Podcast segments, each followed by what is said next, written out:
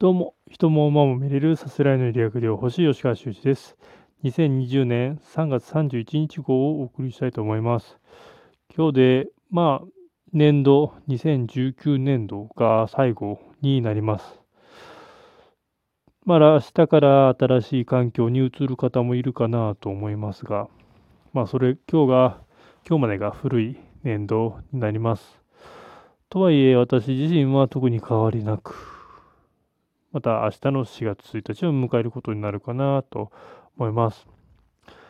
で、まあ、最近のニュースは、まあ、志村けんさんの訃報が一番大きなニュースになってるかなと思います。どうも、センセーショナルな伝えられ方、かなりインパクトのある伝えられ方で、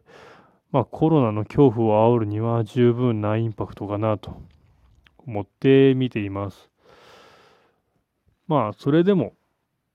日本のコロナにおける死者というのは少なく、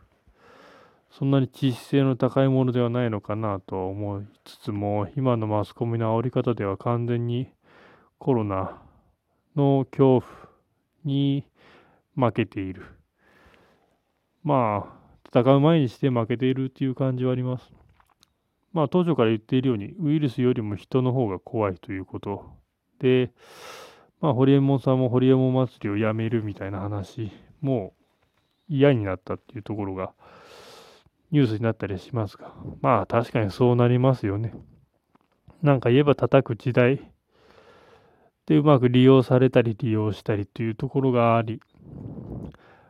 まあ正直死者を利用するのは良くないのかなとは思いつつ、コロナが憎いっていう話、まあコロナ、結局は人はいつかは死ぬので、それが早いか遅いかに過ぎない。ただ、ちょっとタイムリーな事象によって亡くなった場合には、そのタイムリーな、今回ではコロナウイルスというのがどうしてもピックアップされて、なおさら人に恐怖を与えることになってしまっているのが、志村けんさんという偉大なコメディアンと対比する皮肉なのかなと見ています。まあ、続々とスポーツ選手がかかっていったり、まあ、しょうがないかなと。まあ、藤浪投手がかかったりとか、まあ、人間ですから、どうせかかるウイルスで、やはりああいうふうに報道されると本当に感染力が強くて、まあ、あたかも重病になるようなインパクトしか与えてないっていうところになるかなと。まあ、実際蓋を開けると8割は軽症者なので、そんなに恐れるものではないというところでありますが、逆に今度煽ってくるのは、お前が感染させる可能性があるんだから黙っていろっていうような論理になるかなと思います。感染経路不明が増えている。まあ、それはそうだと思います。そもそも感染経路をたどるところに意味があるのかというところ、まあ、クラスターの発生をつかむで。そもそもクラスターが発生したところで何ができるんだというところになります。まあ、医療崩壊というのが叫ばれていますが、もうコロナ病院っていうのを作って、その病院にコロナ患者しか入れないというようなところを作るしか、患者を増えていったところには対応できないのかな。各病院の病床数を増やしたところで、正直、コロナ患者があちこちに分散してしまっていると、コロナでコロナではない重症患者に移すリスクっていうのが高くなります。ここはいっそのこと、どこか拠点をもうコロナの患者さんしか入れないっていう病院、施設なんかを作って、そこに本当にまとめるしかないのかな。そうすることで、他の医療機関のその重症患者を救える。で、軽症者に関しては本当に自宅待機しかないのかなと。それを今入院措置しちゃってますから、もうそれは正直、さっさと解除しなければ本当に医療崩壊が起きる。で、もう、マスクの問題もそうですけども、医療スタッフ自体が疲弊している状態ですので、どんどん多分院内感染のが増えていく恐れがあります。どんなに感染対策をしている病院であっても、おそらく院内感染というのは増えてくる。っ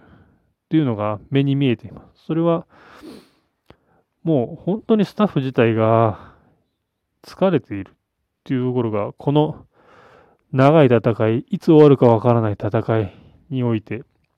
最前線で戦っているスタッフっていうのが、一番守られなければならない存在なのかなと。そこに早く気づく。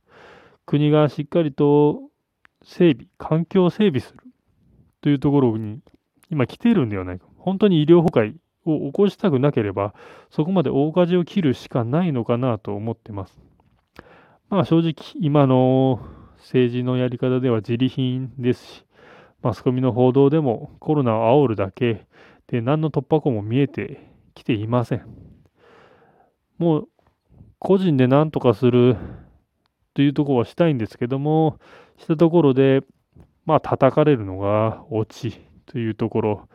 まあ本当にウイルスより人が怖いというのが今の状態になっています。まあ、何が正しくて何が正しくないかっていうのは存在しないと思うので、どれだけ今までの、今まで通り普通に生活するかどうか。まあ、ウイルスにはかかることは前提。かかって軽症であれば OK っていうところで、うつす危険性があるっていうふうに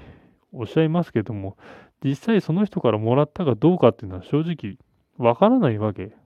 なんで、あたかも犯人扱いするような、そんな意識、報道は慎むべきかなと思います。今では、今はまるでコロナ患者になった途端に、ばい菌扱いというのが、まあ、差別に近いような状況も生まれてきているわけです。まあ、この空気すら危険であり、経済活動による自殺者も多分増えていくでしょう。まあ、本当に手詰まり感しか見えない今ですが、2019年度の最後がこんな状況になるとは誰も夢にも思っていなかった。まあ今までのツケが回ってきたのかな。そしてウイルスがそれを教えてくれているのかなとすら思えてきます。まあ今日もいろいろと雑談的な感じで述べさせてもらいましたが、まあ皆さんも普段通りの生活を送るのがいいんじゃないかなと思います。以上です。